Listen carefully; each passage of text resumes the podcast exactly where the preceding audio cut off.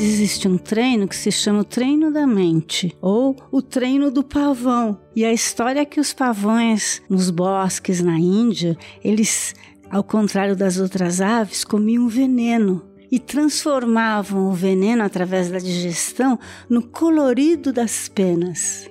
Então, esse treino faz com que você consiga transformar algo que é um veneno numa força para você, numa virtude. Por exemplo, se você pensar em todos os malefícios que a raiva traz, você fica feio quando está com raiva. Quando você está com raiva, você assusta até teus filhos, porque tua expressão fica vermelha, fica né, assustadora. Quando você está com raiva, você não consegue digerir. Quando você está com raiva, você não consegue ter prazer. Enfim, se você pensar por você mesmo, que é fácil, todos os malefícios da raiva, você vai ver que o que se opõe a isso? A paciência, por exemplo. Mas não a paciência passiva, a paciência de entender que naquele momento aquilo está acontecendo e que se você fortalecer a paciência, você está impedindo a raiva.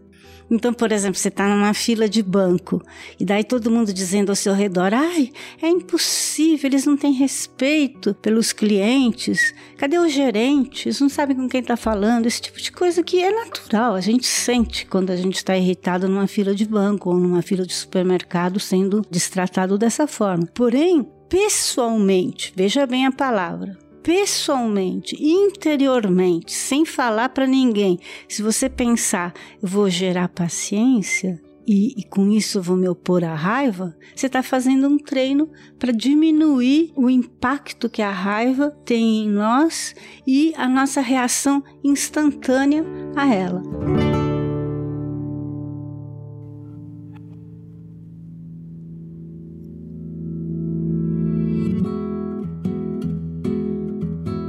Você acabou de ouvir nossa pílula de sabedoria do podcast Todos os Caminhos. De segunda a sexta, você pode escutar nossas pílulas sempre pela manhã e aos sábados o episódio completo disponível no Globoplay e em todas as plataformas de áudio. Até a próxima!